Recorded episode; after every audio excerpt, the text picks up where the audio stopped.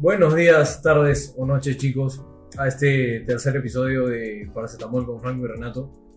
Ah, en este episodio vamos a hablarles un poco de endocrinopatías. Como ya fuimos mencionando un poco durante la semana en Instagram sobre la diabetes, también otras enfermedades endocrinológicas. Así que nada, pues empecemos. ¿Qué tal, hermano? ¿Cómo estás? Tranquilo, eh, todo bien. Ya sabes que para mí es un, es un placer grabar todo esto, todo esto porque nos reímos, nos reímos bastante, lo disfrutamos. Y al menos particularmente esta semana se ha sido bastante pesada por varias cosas que, que he tenido, pero todo, todo bien. Eh, como ya lo mencionaste, lo que vamos a hablar hoy día principalmente es la- todo lo relacionado a endocrinopatías. Entre ellas, la más importante y la que más nos vamos a enfocar hoy día va a ser diabetes mellitus. ¿Por qué? Porque como ya lo mencionó, durante la semana y lo que planeamos hacer de aquí en adelante es justamente subir una serie de videos relacionado o no necesariamente relacionado a temas que podemos tocar los fines de semana cuando ya estamos grabando eh, los episodios para el podcast y hablar cosas un poquito generales o específicas dependiendo cómo vaya la conversación. ¿no? Claro. Entonces, eh, ¿qué te parece si empezamos con diabetes? ¿Cómo es Ya. que se forma? ¿Factores de riesgo? Porque es la más importante, ¿no? La enfermedad más conocida también. Claro, la más. con mayor prevalencia, incidencia. Con mayor prevalencia, incidencia a nivel mundial. A ver, quisiera empezar hablando sobre la inmensa relación que tiene la diabetes. Ojo, vamos a hablar específicamente de la de tipo 2, la que se conoce como insulino resistente, ¿no? Primero, hay que tener en cuenta el factor genético. O sea, se supone que muchas de las personas piensan que la diabetes es una enfermedad la cual únicamente se va a desarrollar por hábitos alimenticios, por vida sedentaria, no hacer Claro. ejercicio, ¿no? Pero no se dan cuenta o no tienen eh, esa- este pequeño, pequeño saber, este pequeño Pequeño conocimiento, detalle. Ajá, este- saber este pequeño detalle justamente que hace la diferencia entre diferenciar un tipo de diabetes con otra. ¿Por qué? Porque hay más de un tipo de diabetes, ¿no? Claro. Está la tipo 1, la, Gestacional. la gestacional, la tipo 2, La insípida. la insípida, incluso por ahí vimos un artículo de la diabetes tipo 3, creo. Sí. Que es la MODI, es la MODI, la juvenil, si no me equivoco. Poco En-. Ajá. Entonces, eh, justamente de todas esas enfermedades, una de ellas es autoinmune, ¿no? La diabetes tipo 1, en la cual nuestro organismo ataca las células que generan la insulina. Pero justamente hablar de un tema autoinmune, muchas personas pensarían que, ah, enfermedad autoinmune, tu cuerpo te ataca a ti mismo, podría ser eh, un factor genético, ¿no? Claro. pero no necesariamente es cierto. Tiene su, su verdad, sí, pero la diabetes tipo 2 es entre todos los tipos de diabetes al menos la que tiene mayor relación genética-enfermedad. claro. ¿Por qué? Porque ya no solo participa eh, los, factores de, los factores externos ambientales, como puede ser la alimentación, como puede ser la falta de ejercicio, ¿no? la vida Claro. sedentaria, también entra bastante. Muchas veces hemos, no sé si lo has escuchado, eh, yo soy gordo por familia, Claro, es genética. Exacto, es genética. Y es cierto, muchas personas sufren de obesidad, incluso mórbida, de diabetes, porque tiene una gran prevalencia o un, eh, una gran importancia en el desarrollo de la obesidad o la diabetes, la parte genética. Sí. Eh, y justamente, de la que vamos a hablar, vamos a explicar también cómo es que se relaciona la genética con el desarrollo de la diabetes. Entonces quería empezar con eso, ¿no? Para que la gente, no, para que las personas no piensen que ah, es únicamente estilos, eh, estilos de vida, claro, ¿no? claro. También O tiene sea, que ver sí- la parte siempre va a genética. influir lo, lo genético. Siempre, Siempre. siempre. Esto no quiere decir que no podamos evitarlo. Sí, en, en esta enfermedad, al menos en la tipo 2, sí tenemos man- maneras de prevenirla. Exacto. Y e- eso que la gente suele decir, no sé, de delgado o de, o de gordo o obeso, que dicen es, es genética, también se puede prevenir, se puede trabajar. No, es, no puedes quedarte estancado en eso. Tienes que, se puede trabajar siempre, Claro. puedes salir de eso. Y uno de las... eh, muchas personas también cuando subimos el post, algunos, algunos nos mandaron mensajes preguntándonos si es que, bueno, si realmente la diabetes tiene cura. Claro. No tiene cura. Tiene tratamiento, pero sí, tiene tratamiento farmacológico y no farmacológico, ¿no? Que eso ya lo vamos a hablar más adelante. Claro. Pero, como bien lo dijo, se puede prevenir y cuando ya se ha desarrollado la enfermedad, cuando ya tiene, la persona tiene, el paciente tiene ya específicamente ya ha desarrollado la diabetes, no se cura, ¿sí? pero se puede revertir. Tal como explicamos en el video de la patogenia, de cómo se desarrolla la enfermedad. Esta es una de las enfermedades, como puede ser también la hipertensión arterial, en la cual no se cura, pero se revierte el efecto de la presión alta, se revierte el efecto diabético y por ende la persona ya no tiene la clínica, no la desarrolla, por ejemplo, el pie, diabético, infartos, accidente cerebrovascular. O como que uno puede llegar a regularizar, perdón, a regularizar nuestros sistemas que se encargan de esto mismo, claro, propiamente dicho. Y claro, entonces tenemos pensado dividir al menos el, episodio de hoy, como los siguientes eh, de aquí en adelante, en hablar sobre lo que es un poquito el tema epidemiológico tal vez, en lo que es hablar acerca de tratamiento, clínica, como bien lo explicó también Renato en, el video que subimos hace unos dos días, si no me equivoco. Muy buen video. Deberían ir a verlo porque la clínica está bien explicada, es lo más importante, los órganos mm, eh, principalmente afectados, ¿no? Porque se desarrolla. Y cómo es que se desarrolla la enfermedad. Entonces, para que se entienda un poco mejor, ¿cómo sé que tengo la enfermedad? La clínica, ¿no? ¿Cómo tratarla? El tratamiento y cómo es que yo desarrollo esta enfermedad, que es la patogenia. Entonces, eh, ¿por cuál de las tres empezamos? ¿Cómo se desarrolla? Claro, por la patogenia. Claro. Para ti, no sé si has escuchado eh, que uno de los órganos, muchas, muchas personas creen que uno de los órganos más importantes en el desarrollo de la diabetes es el páncreas. Sí, sí he escuchado. El hígado el hígado. El hígado porque aumenta la, la glucogénesis. Exacto, la glucogénesis, la gluconeogénesis, todo aumenta. Ya. ¿Es cierto o no es cierto? Es cierto, pero no siempre pasa. Pero no siempre pasa, exacto. Pero aquí quiero, eh, en el caso de la diabetes tipo 1, el órgano más importante en el desarrollo de la diabetes es el páncreas. ¿Por qué? Porque la, los anticuerpos atacan las células, las células beta pancreáticas, eh, no se libera insulina, perfecto. Pero ¿qué es lo que ocurre en el tipo 2? Como, por eso te hago la pregunta. El páncreas es importante, sí, de tipo 1. El hígado, para el desarrollo de la enfermedad, no. Para sus síntomas, sí. ¿Y por qué ocurre esto? El órgano más importante, como ya lo mencionamos también, es el tejido graso. ¿sí? El tejido graso, que ahora sí se considera un órgano, ¿por qué? Porque tiene factores de crecimiento, libera sus propias hormonas, libera sus propias moléculas inflamatorias como son las adipoquinas, ¿no? Es el órgano principal en el desarrollo de la diabetes. ¿Por qué? Porque, supongamos, tenemos una persona obesa, ¿no? Tenemos una persona que ha tenido durante varios años una vida sedentaria se ha alimentado únicamente de chisitos, chistris, grasa, en otras palabras, no ha hecho ejercicio, ¿no? Su IMC está por los cielos, ¿ya? ¿Qué es lo que ocurre? Las células que forman el tejido graso, que se les llaman adipocitos, comienzan a crecer. Estas células tienen una vesícula, una bola de grasa, un cúmulo de grasa, que nosotros al comer más grasa, al comer más azúcar, se infla, o sea, se llena de más grasa pero tienen que saber que entre adipocito y adipocito hay vasos sanguíneos. Los vasos sanguíneos nutren, dan oxígeno, dan nutrientes. Y crean más adipocitos. Exacto, y crean más. Entonces, ¿cuál es el problema? Que cuando estas, estos adipocitos crecen tanto, se hipertrofian, hipertrofia es eh, aumento del tamaño, de la célula, crecen tanto, obstruyen los, eh, los, los, vasos sanguíneos que irrigan justamente estas células. Y si no hay irrigación, ¿Qué ocurre? Uno, isquemia. La isquemia lleva a la falta de nutrientes, a la falta de oxígeno de qué? Del tejido adiposo. Por ende, el tejido adiposo se necrosa y se altera. Y aquí es el punto. ¿Por qué, ¿Por qué es importante esto de acá? Porque justamente el tejido adiposo cuando se altera, cuando se necrosa, altera su funcionamiento. Comienza a liberar distintas moléculas inflamatorias, como puede ser la adiponectina, la resistina, la bimentina, no me equivoco, y la leptina. ¿sí? Entonces, si estamos hablando de un proceso inflamatorio, porque también tiene que ver bastante el proceso inflamatorio en el desarrollo de la diabetes, la adiponectina favorece, que es liberada por el tejido adiposo isquémico, favorece la inflamación. ¿Por qué?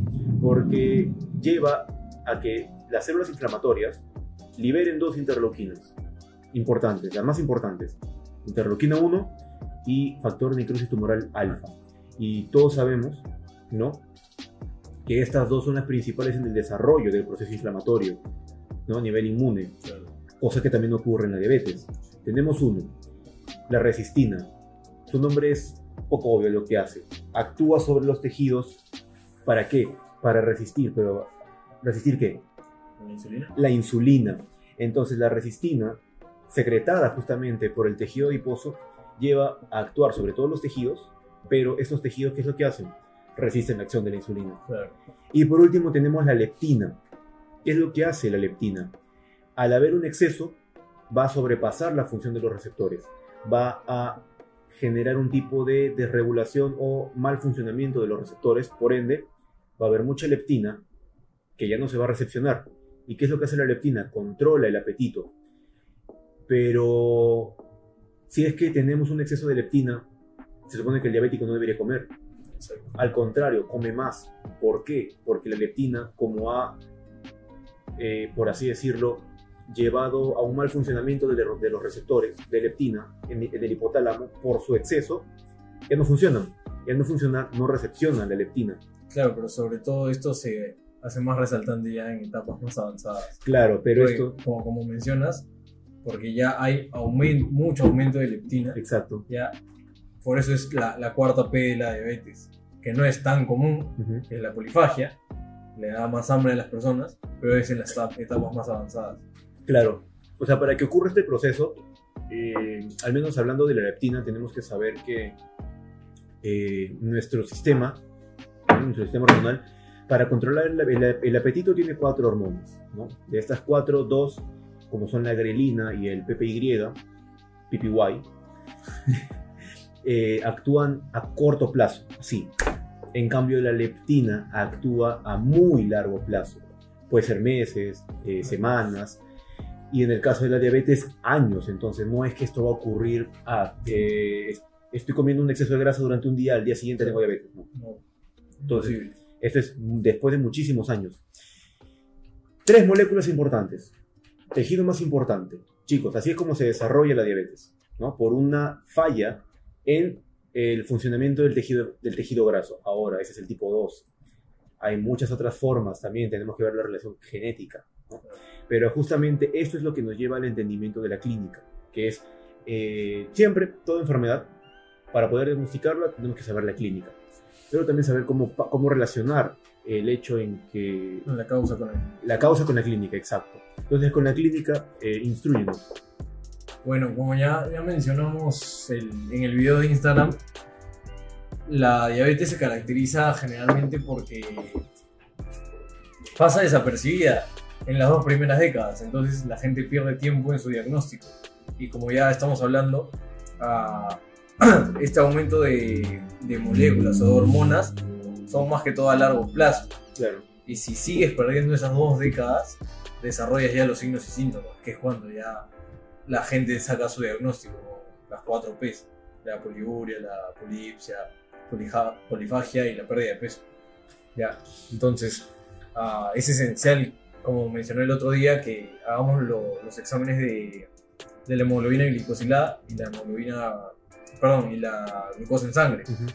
Porque si solo sacamos la glucosa en sangre, podemos quedarnos con un ojo tapado. Entonces, no, no podemos llegar tal vez a ese diagnóstico y dejamos que pase el tiempo del paciente y se siga desarrollando su diabetes. Entonces, hasta podríamos estar en un tiempo en que con, con el tratamiento no farmacológico, que es el dieta, ejercicio, estilo de vida, pueda, pueda aguantar o pueda revertir su, su estado en el, en el, que se encuentra. Claro. Ahí, ¿qué más, ¿Qué más quieres comentar? Y acerca de la clínica, a ver, justamente hace ya el año pasado, ¿sí? El año pasado, no, miento, este año, este año, empezando este año, había leído un artículo que se los vamos a dejar por aquí, para los que nos vean por, por YouTube, vamos a dejarlo acá, cuál es el artículo, en el cual habla sobre el desarrollo de las 3P o la relación de las 3P claro. con justamente la resistencia a la insulina, o sea, la falta de, de, de recepción de la insulina. Primero, ya sabemos que la insulina llevándolo un poco ya al tema de, de anabólicos, de Ya. esteroides, fisicoculturistas. La insulina es una de las hormonas que usan muchos de los fisicoculturistas. ¿Por qué? Su función lleva al aumento de grasa, ¿sí? disminuye la lipo, la lipólisis, pero también en el músculo aumenta la síntesis proteica. Entonces, si lo vemos desde un punto anabólico mejorado, ¿no? puede llevar a un aumento. Pero vayamos al caso contrario. Supongamos que nuestro cuerpo ya es resistente a la insulina. Ya, Ya, la resiste, claro. Claro, entonces el músculo ya no recepciona qué cosa? Insulina, por ende, ya no produce proteínas, Claro. ¿sí? Porque se supone que la insulina en el músculo favorece la síntesis proteica, Sí. no hay insulina desfavorece la síntesis proteica. Exacto. Exacto, ¿no? ¿Y cómo podemos, cómo podemos relacionar esto con las 3P? ¿Cómo podemos relacionar eh, la falta de apetito justamente con esto? Recordemos que la polifagia ocurre por un feedback negativo o un Aumento de apetito. ¿eh? Exacto. El aumento de apetito eh, ocurre por un balance energético negativo. Claro. ¿Qué quiere decir el balance energético negativo? Que no, no se están metabolizando las calorías que estás consumiendo. Exacto. ¿Por qué? Porque perdimos el apetito, ¿no? Exacto. Hay Y leptina no estás metabolizando la glucosa. y no estás metabolizando la glucosa, ese es uno. No estás formando músculo. Claro. Por ende, tu cuerpo interpreta el que no estás desarrollando músculo que necesitas que ingerir, necesita- ingerir más exacto, calorías. necesitas ingerir más calorías, comer más. Y a esto tenemos que sumarle el punto que no tenemos eh, pérdida de apetito. Seguimos comiendo porque Claro, la claro. leptina no se recepciona en el hipotálamo. Y como no hay síntesis proteica, también hay pérdida de peso. Exacto. Y justamente eso es la pérdida de peso, porque no hay síntesis proteica. Muy bien.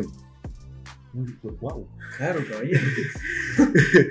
Entonces, eh, ahí está el punto. Ya relacionamos eh, la patogenia, ¿no? el desarrollo de la diabetes, con la pérdida de peso Claro. y Con la clínica principal. ah, con la clínica principal, polifagia. Ahora vayamos con la polidipsia, poliuria. ¿Cómo es que ocurre esto? Nosotros en nuestro encéfalo, en el cerebro, ¿no? tenemos receptores osmóticos. Recepcionan la pérdida de agua y recepcionan el exceso de agua, ¿no? volviendo la orina más concentrada, más diluida. Cuando nosotros desarrollamos la diabetes, tenemos un- una predisposición a orinar más. ¿Por qué? Por todo el tema del daño a la membrana basal glomerular, el paso de glucosa a orina. Sí. Entonces recordemos, glucosa, ¿a quién jala? Sodio. Sí. Sodio, ¿a quién jala? Agua. Agua. Tenemos glucosa en orina, sodio en orina, agua en orina. ¿Orinamos más? ¿Sí o no? Por supuesto que orinamos más. Ese es uno.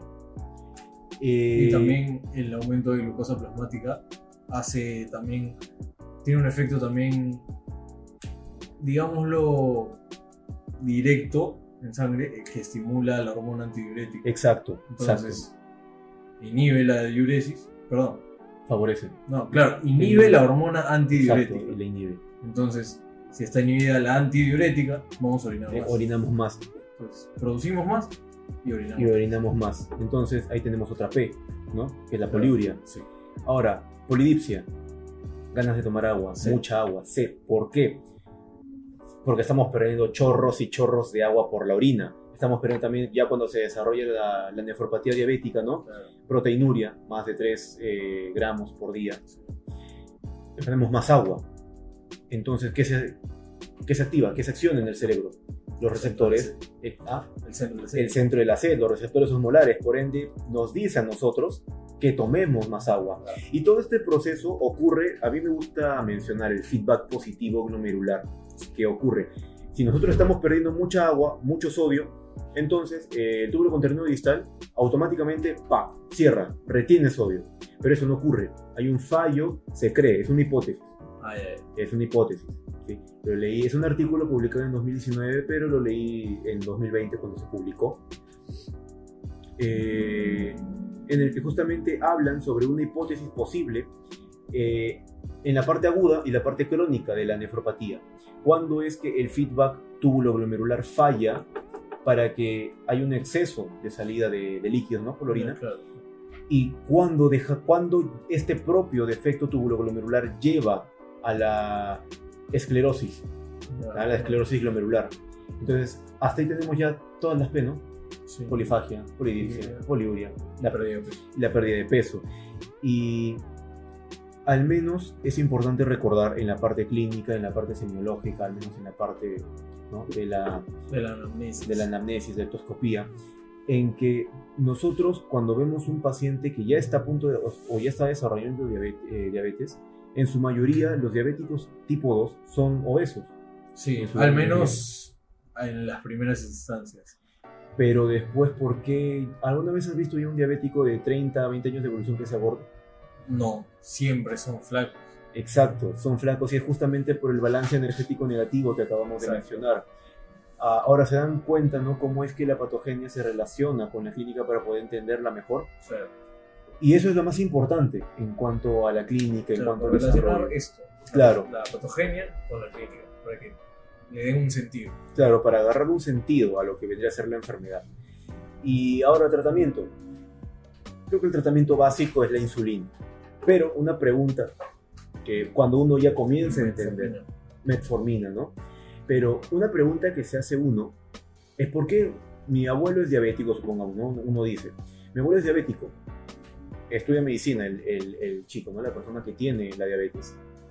Mientras lo estudia, se da cuenta que se da cuenta o lee de la hormona resistina. A la resistina produce la resistencia a la insulina por los tejidos. Eh, la inflamación por la adiponectina también lleva a la resistencia a la insulina. ¿Por qué el tratamiento No es hacia estas hormonas. no es hacia estas hormonas o por qué el tratamiento es insulina.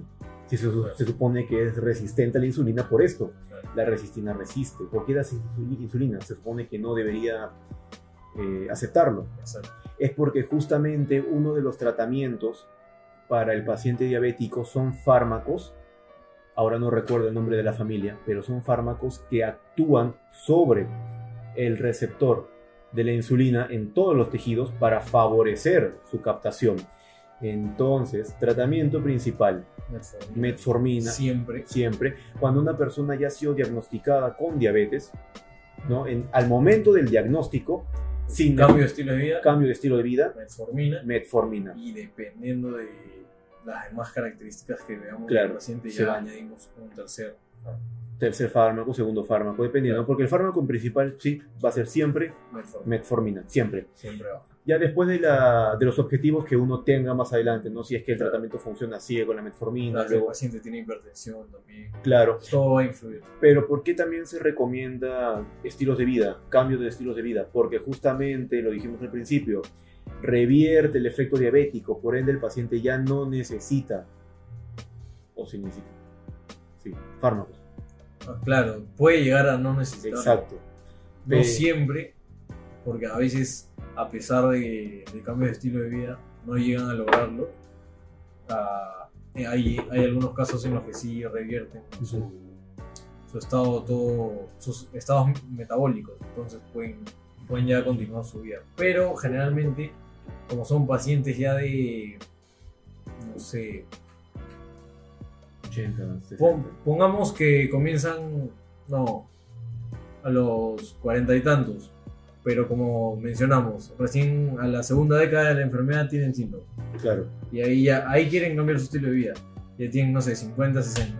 Pero ya el cuerpo no es, no. Claro, ya ahí el cuerpo ya es un problema adicional. también. Exacto, o sea, el, el cambio de estilo de vida tiene que ser lo más pronto posible, ¿no? Cuando uno ya comienza a Claro. sentir que ya tiene la, o sea, tampoco hay que esperar hasta, pucha, 10, 15 años para recién cambiar el estilo de vida, ¿no? Porque, Exacto. como mencionamos, eh, al menos en porcentaje, con, cuando llevamos el curso de, menos yo cuando llevé el curso de farmacología, nos dijeron, eh, el doctor nos dijo que reduce los factores, es, es más, el ciclo pasado en, en medicina también, en medicina 2, Vale. en hipertensión, que eh, los estilos, el cambio de estilo de vida, tanto en enfermedades eh, cardíacas como hipertensión, enfermedades metabólicas, como puede ser síndrome metabólico, como puede ser diabetes, lo que estamos hablando ahora, lo reduce en un 30 a 25 a 30%. O sea, miren, es, No es poco. no es poco. Eh, Sí puede ha- hacer una diferencia. hay, hay una diferencia, exacto. Y entonces hasta ahí tenemos tratamiento metformina al momento del Sí. diagnóstico, siempre. Luego tenemos eh, el grupo de la familia, se me olvidó, que favorece la recepción de FP4? insulina. Esos son las incretinas, ¿no? Los, Claro. eh, el DPP4, inhibidor del DPP4, eh, de- Inhibidor de CGLT1. claro, el, Y se me ha ido la otra. sí, era- eran tres, Claro. eran tres, DPP4, PDL1 no es es inmunología. Pero en realidad son tres, son dos incretinas y el, de, el receptor SGLT2 eh, a nivel renal para favorecer la reabsorción de glucosa y no Sí. su excreción. Eh, y la insulina, ¿no? En última instancia. Claro. Ya, de- por más que uno, uno revierte la enfermedad ¿no? en algún momento de, la, de su vida, por haber tenido diabetes, va a requerir sí o sí insulina, Sí, ¿no? sí. Porque en algún momento uno ya no va a poder estar con, de- con el cambio de estilo de vida, ¿no? Entonces, la insulina también es muy, muy Y ya necesaria. también ahí, ahí sí, ya en los estadios más avanzados probablemente influya más el factor genético. Claro, Porque pongamos que esta persona no haya podido controlar, no sé, hasta los 80 y tantos, 80, 90. Pero ya, como mencionas, ya los cambios de estilo de vida ya no son una opción.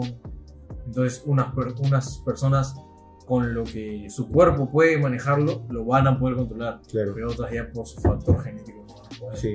Ya, En, en, en el caso de los factores genéticos, eh, hay muchas, muchos tipos de mutaciones que podrían llevar al desarrollo de la diabetes, al desarrollo de la resistencia. Eh, al menos una de ellas, eh, relacionándolo también con la obesidad, que es justamente uno de los factores, el factor de riesgo más importante, pues justamente las mutaciones que se encuentran en los receptores de colesterol. Hay algunas personas que no tienen el receptor de colesterol, los, eh, los, eternamente flacos, como se les conoce. Eh, Oye, ¿tú cómo puedes comer todo eso y nunca engordar? Mutaciones, chicos. Mutaciones en el receptor del colesterol. Eh, y al menos en personas obesas hay una, hay, son dos mutaciones. Hay una en el tejido adiposo, hay, se me fue el nombre, hay una molécula, un receptor, UCP1, creo si, no me equivoco, UCP, los receptores UCP. También el artículo lo voy a dejar acá, eh, se lo vamos a dejar en la pantalla para que lo puedan leer también, ahorita se me viene el nombre, pero estoy seguro que es UCP 1, 2, 3 y 4. Algunos están en la mitocondria, otros están en el tejido, en, la, propia, en la propia membrana de las células adiposas. ¿Y qué es lo que favorece? Justamente el metabolismo del tejido graso, pero alto o reducido. El UCP1 lo que hace es revertir el efecto de la obesidad. O sea, es una molécula importante, ¿por qué? Porque al estar en la mitocondria, recordemos que la mitocondria, ¿qué es lo que hace? Parte de, bueno, del ciclo de Krebs, ¿no? Uno de los intermediarios del ciclo de Krebs, como puede ser, eh, se me fue el, el oxalacetato, antes de condensarse con el acetil-CoA, pasa a qué? A convertirse eh, en, otro intermediario que lleva al inicio de la gluconeogénesis. Sí. Entonces, es importante ¿por qué? Porque la UCP1 justamente evita este proceso. Y no es eh, específicamente el tejido graso, ¿no? El visceral, Claro. sino el pardo. Exacto. el El que que, ten- el que siempre tenemos. Exacto, el que tenemos en una cantidad pequeña, ¿no? El que tenemos en mayor cantidad cuando somos bebés. El que Claro. sirve para los animales, el que usa los, los animales para hibernar, Exacto. porque retienen más calor. Ahí se encuentran. Y es justamente un target que se, se espera investigar para el, des- para el tratamiento no solo de la diabetes, sino también de la obesidad. Porque justamente los receptores de colesterol, aumento de, de su función, llevan a la obesidad. Y es una de, los muchas, de las muchas mutaciones que tiene eh, una persona para desarrollar diabetes y obesidad. Sí. Bueno, bueno. Ah, ¿Te parece si pasamos a otra enfermedad? Claro, sí, porque ya creo o que es- conversamos un poco de, del Snyder Cut. a, a ver, para los que no lo han visto, han escuchado, ¿no? De la Liga de la Justicia, Justice, Claro. la famosa Justice League. Claro. Em, pero la de 2017, Claro. Ya. La que salió en el cine. la que salió en el cine, ¿no? La que, al menos a mi parecer, no fue, no fue horrible, no fue pésima. Pero sí me gustó. O sea, sí fue Pero- bueno. Pero no hay comparación. Pero no hay comparación, chicos, no hay comparación con. Si pueden verla, así sea pirata, véanlo. Es muy, muy buena película. Al menos hay una escena. No sé si les gustarán los spoilers. A mí, a mí me encantan los spoilers, de verdad. Me hace querer más la Pero película. no leías. Hay una Pero es al parte. final. Pero es, es por el final. ya. Hay una parte. Solo voy a decir que Flash eh, salvó. O sea, sin, sin Flash. Tienen que ver. Sin Flash no hay película. Sin Flash no hay, no, sin Flash más bien no habría universo Claro, claro. de DC. Es muy, muy buena esa escena también, al menos con la música, con cómo... Claro, hay mucho más desarrollo de todos los personajes. Sí. O sea, al menos esto es una opinión que yo tengo, Ya. porque, supongamos, ¿no? Lo que hacen todos los crossovers de películas es que cada, cada grupo de superhéroes no es esencial. O sea, no todos los héroes de un grupo o no todos los personajes de un crossover son esenciales. Supongamos, Thor en Avengers 1, él pudo haber solo, solo, acabado con En todo. la 1. Ajá, en la 1. Ah, claro que sí. ¿Qué O hacía sea, en, en la 1 ya con, no sé, con el poder de Thor Ragnarok, ya se bajaba todo. ¿Qué hacía Black Widow? ¿Qué hacía. Hawkeye? O sea, ellos no es... al menos en la película no hicieron algo trascendental, ¿no? Ni siquiera en la batalla final. Claro. En cambio, en Justice League, como también mucha dura cuatro horas, eh, tiene todos los personajes son esenciales. Sin Batman no hay Justice League, ¿no? Sin Superman no hay. Sin. Superman, sin Superman, sin Superman eh, no habrían podido hacer Steppenwolf. O sea, esto ya también es de la parte original, ¿no? Del, del corte de 2017. Claro, claro. Sin Wonder Woman ni Aquaman no, no habrían podido retener a Steppenwolf para que Cyborg Claro. Ya, ya sabrán. Y ese, o sea, es, es lo mismo. ¿sí? Claro, pero es como que ya pudieron hacer resaltar a cada personaje de la película. Sí. En cambio, al menos yo sentí que en el corte del 2017 fue como que ya estaban Superman, Wonder Woman, Aquaman y Flash. Flash Ujú. y Batman Y Batman. haciendo todo, pero para Superman. Claro, pero acá ya Y no. Superman ya, Dios. Ajá. Pero Acá- ya se desarrollan todos. Sí, y acá todos son esenciales. Y aquí también ya nos damos cuenta que Superman no es un dios por el final, por esa Claro. escena. Ahí nos damos cuenta que eh, todos, todos, todos son esenciales. Todos, todos. Claro. Muy buena película. Muy, muy buena. Ven, si pueden. Si pueden verla, si sea pirata, véanla. Cuatro Háganse- horitas de puro placer. Háganse un favor y véanla. De verdad. Entonces, hermano, no sé si quieres hablar de algo más o, Es otra endocrino una endocrinopatía más y, y cortamos. ya. Ah, ¿Qué propones? ¿Te parece hipo e hipertiroidismo? ¿O solo una? Yo creo que generalidades de dos, de las dos en conjunto, Ya, claro. pero una en específico. Ya más. Más hipo. Hipo, ya. Ya. A ver, mira, primero, como bien hablamos la semana pasada, la mayor eh, incidencia y prevalencia de enfermedad, al menos de hiper e hipo, no es la enfermedad eh, normal, ¿no? la enfermedad que uno desarrolla, la clásica. Claro. La clásica, porque la clásica es justamente hiper e hipo autoinmune. Exacto. ¿Por qué? Porque la enfermedad autoinmune de hipertiroidismo, enfermedad de Graves, Exacto. ¿no? Y la de hipo, Tiroiditis. tiroiditis de Hashimoto. Exacto. Entonces, no es que si alguien tiene hipotiroidismo, no es un hipotiroidismo en el cual no actúa tu sistema inmune. Hay hipotiroidismo por hipertiroidismo Claro. que, que ha sido Por tratamiento. por tratamiento con yodo. Claro. Entonces, siempre hay que saber diferenciar esto porque las dos principales son las autoinmunes. Claro, y son las. No digo que el 100%, una mayor prevalencia, incidencia, son las autoinmunes, como Graves y Hashimoto. Al menos eh, cuando. y se dia- diagnostica a una edad más temprana. Claro, y se diagnostica más temprano también. Casi no hay ancianos o adultos mayores No, con. que, se, a, que a esa edad se diagnostiquen. No, pues. No, normalmente son, pucha, de 13 años, 20. Sí, 20, entre los 20 y 30. Claro, o sea, más, más 40, 50 es difícil, Sí. es raro diagnosticar hipertiroidismo y por esa edad. Eh, cuando llevamos fisiopato, ¿Ya? Eh, no, no los estudié. O sea, Ambas, sí, no los estudié. pero después sí. Pero de, cuando ya al, al ciclo siguiente, es que endocrino, ¿No te gustaba? leer, leer endocrino para mí es prácticamente obligarme. No es, que- no es como si estuviera leyendo nefro, no es como Claro. si estuviera leyendo cardio, que sí lo disfruto. Claro. Obviamente disfruto más nefro que cardio, porque me gustaría ser nefrólogo. Pero, mucho endocrino es lindo, me gusta. O sea, me gusta ver cómo, wow, todo, pero Pero, la, la, la fisiopato de endocrino sí es media. la fisiopato. Media no pesada, ¿no? O sea, no es difícil, pero es media pesada. no Sí. sé. Es que es, es- todo es hormonas, todo son Sí, pues. hormonas, todo es compuesto, composición química, Cascadas, cascada, feedback. feedback, exacto. Eso me gusta, me encanta, me encanta, pero me parece aburrido. Sí, sí, es un, es un toque pesado. Al menos, eh, no sé, no, no. O sea, no- hay otros temas que pueden ser mucho más largos, más, ah, no sé, minuciosos, Claro. pero que te pegas, estás ahí todo atento, quieres saber todo, pero no te aburres. En, en algún- en algunas enfermedades endocrinológicas, Sí. sí, ahí puede ser menos información, pero te aburre. Es como leer medicina interna. Claro. ¿Tú te aburrías leyendo Farreras?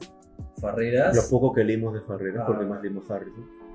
Dependía de, de la enfermedad. Claro. Ha- Había enfermedades que en el Farreras me gustaba y lo relacionaban bien la, la patogenia con los signos y síntomas. Ujú. Me hacían recordar y todo. Pero te aburría leerlo. no siempre. Ya. A veces sí. Harrison. Harrison también a veces sí. Porque a veces se, se, se explayan mucho. Sí. A veces que te ponen hojas de solo epidemiología. Entonces, Cada vez que leo Harrison, de verdad, ese, ese, ese mito de que cada vez que lo lees te da sueño, real. cada vez que lo leía me daba sueño. O sea, tenía que leerlo unos 15, 10 minutos hasta que me dé sueño, después ya dormía un rato, me levantaba y listo. Pero siempre me dio sueño. Y a ver, llevan, ya, este, hablando ya de, de la enfermedad hipo, Ya. ¿ya? Mira, yo tengo varios conocidos, incluso familiar, un, un familiar Sí, yo también. con Claro. hipo. Con hipo. Tenemos varios amigos también, tengo con- dentro y fuera de la universidad. Tengo una amiga con tiroiditis de Hashimoto. Hashimoto, ella sabe, claro. Ella me dijo. ella te dijo. Eh, claro, tenemos amigos, eh, familiar al menos yo uno. Es una enfermedad de interés. ¿Qué- Es más, no, tengo dos, tengo dos, dos familiares con, con hipo, claro, con hipotiroidismo. Yo también. Cercano. Sí, sí, sí, cercano, cercano. Y este, Es que es bien común, en verdad. sí, es, Amigos también de nuestra edad. es más común de, de- que, de lo que aparenta. Sí. Es como un adulto de los 50, puches, Es básico que un adulto, básico, que un, un, un hombre adulto, o sea, un hombre, un varón, tenga hiperplasia prostática. Sí, una gran mayoría. Claro, sí, es prácticamente ya, hiperplasia, la hiperplasia prostática es prácticamente ya un proceso fisiológico norm- Sí, de- normal De la edad. de la edad, ya prácticamente el 100% lo tiene. sortudo si no lo tiene. Suertudo si no lo tienes. muy, muy suertudo. Y, Y también ahí influye la genética. y ahí también influye la gente, sí, ahí también influye justamente por el lado donde se desarrolla. Claro, porque hay gente de nuestra edad que ya está ahí con problemas. Claro, sí, hasta, jóvenes también, 20 años, 18 años que lo desarrollan. Claro. Eh, pero hipo, a ver, clínica, Clínica. lo clásico, ¿no? Eso está, No sé si hiper. Exostal no sé si eso hiper. sí, pero sí, tienes razón. Hipo era. Creo que era aumento de vello, También, sí, aumento de peso. aumento de peso. ah, Todos los procesos también estaban disminuidos. Todos los Sí. de- El, pelo crecía más lento. creo. y más, era más débil. Era más débil. Sí, todos los Crecía procesos. vello donde no tenía. Claro. Eh, a mí me gustaba al menos leer eso por todo, porque todos los procesos disminuían. La presión disminuía, la frecuencia disminuía. eh, las personas eran, o sea, son justamente son obesos porque uno, por, ya, uno, uno por lo de el cúmulo. Ahora hay, hay tipos de edema. Sí, El edema permanente del, hipotir- del hipotiroideo. claro, ¿ya? sí, sí. Por, un- por una acumulación de fibrinógeno, de compuestos. Claro, a eh, mi familiar le pasa eso. claro, Claro, pero es, es, no sé, es increíble las enfermedades y el cuerpo porque supuestamente en el hipo todo baja. Bueno, baja. Debería bajar. entre ¿no? comillas, todo debería bajar. Ajá. Entonces, debería aportarte si tienes hipertensión. Pero no aporta. Una, una enfermedad predomina más que la otra. Entonces, cada cuerpo es una ciencia. Me acabas. Porque mi, Claro, familiar, o sea, bueno, mi tiene- familiar tiene hipertensión, tiene hipo. Claro, no tiene lógica. Debería bajarlo. Exacto. Pero, Pero no lo hace. Pero no lo hace. Y es- o sea, acá ya hay otro punto. Es que la- el lugar donde actúan las hormonas. eh, también es- hay que ver la causa de la hipertensión, ¿no? Claro, claro. Supongamos que la hipertensión es por no, presión arterial, eh, gasto cardíaco por este vascular periférico, gasto cardíaco, frecuencia, eh, perdón, frecuencia cardíaca por eh, volu- volu- fracción de eyección ventricular. No, claro. fracción de, fracción de eyección ventricular. Entonces, hay que ver, pues, porque, pucha, la hipertensión puede ser un feocromocitoma. ¿no? Claro. Puede ser un aumento de, al, al principio de la hipertensión clásica, es aumento de gasto cardíaco y después la resistencia vasculoperiférica. ¿Por qué el gasto cardíaco regresa a la normalidad? Hay que ver también, ¿no? Porque no bajaría, pero. O sea, sí, tiene lógica. O sea, Claro. Si se supone que lo baja, debería bajar la tensión, ¿no? Claro, es como mi, mi familia también tiene ovario poliquístico e hipo, pero ahí sí se contrarrestan. Así apoya. Claro, o sea, el, el hipo sí apoya. Sí a- le da un beneficio. ha sido un beneficio porque no tiene la clínica del hipotiroideo y, Ah, tampoco tiene, y tampoco tiene la clínica del ovario poliquístico. Ah, qué, qué loco. Entonces, eh, ¿qué es lo que le dijo el médico? Que, o sea, los quistes no crecen, tampoco, se, tampoco crecen, crecen más por el, por, la, por el hipotiroidismo y el exceso de hormonas de- del ovario poliquístico contrarresta la función eh, del hipotiroidismo. o sea, Entonces, se están haciendo feedback. claro, se están haciendo un feedback, o sea, se están contrarrestando juntos. Claro. Y lo que le ha dicho el médico es, o bueno, su, su, su médico, es que no se quite el ovario poliquístico porque si no va a desarrollar la clínica del hipotiroidismo. Exacto. Y si se cuida del hipotiroidismo, va a desarrollar la clínica del ovario Al menos momentáneamente están regulados. Exacto. Y entonces eso sí me parece, ya que estás hablando de eso, me parece un tema muy interesante que ahorita nos podemos pensar. Porque se deberían contrarrestar, ¿no? Y literalmente cada cuerpo Y cada cuerpo es, es una diferente. ciencia, exacto. ¿verdad? Cada cuerpo es una ciencia, el desarrollo de enfermedad también es una ciencia, porque pucha, una, una enfermedad puede ser desarrollada por, como, como hablamos como hace un ratito, ¿no? hipertensión arterial. Eh, la primera etapa es aumento de la- del gasto cardíaco, Exacto. después resistencia vasculoperiférica, Sí. feocromocitoma, ¿no? Otro, eh, nefropatía también, por el exceso de retención de sal. Claro. O si primero fuiste nefrópata. Porque y- primero fuiste nefrópata. La diabetes, por Sí. la nefropatía que lleva también al aumento de la presión En esos arterial. casos. Entonces es muy interesante que toques ese punto porque Claro. en realidad cada cuerpo, cada desarrollo de enfermedad es distinto y es interesante. Es un mundo. Es un mundo cada Claro. Entonces creo que con eso eh, nos despedimos, ¿no? Hemos tocado temas bastante importantes, Sí. como puede ser la diabetes, una enfermedad bastante vista hoy en día. Claro, bien común. Ajá, muy, muy común. Eh, Entonces, ya continuamos la próxima semana, chicos. síganos. Y ya durante la semana también estaremos subiendo ahí uno que otro dato. Así que nada, síguenos y hasta la próxima. Más bien, Hola. sí, antes, antes quería decir una cosa nada más. Que al menos nosotros subimos los temas por, eh, por afinidad, porque nos gusta. Endocrinopatías, ¿no? Porque nos gusta, sabemos. Eh, la semana pasada enfermedad autoinmune, autoinflamatoria, porque nos gusta, nos parece interesante.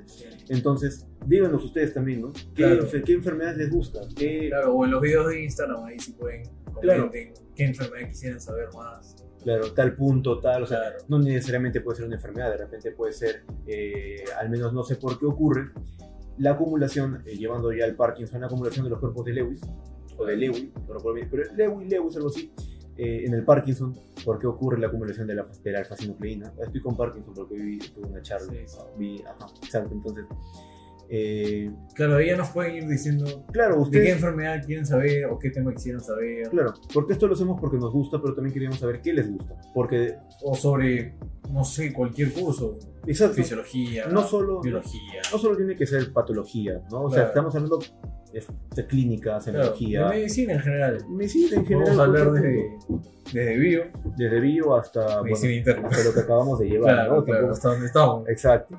Este, entonces, digan, díganoslo, porque esto tiene que ser un feedback, ¿no? Claro. Nosotros aportamos algo y ustedes al preguntarnos o al decirnos Claro, qué es lo que les gusta, vamos a poderle dar Claro. más vamos a poder leer sobre justamente, puede ser un punto que tal vez no conocemos, nos obligamos a leer para que nos guste. aprendemos. Aprendemos, entonces aquí tan- aprenderíamos, tanto ustedes como nosotros, ¿no? Entonces eso creo que sí es todo. Ahora sí, ya. Hasta la próxima semana, chicos. Gracias por vernos.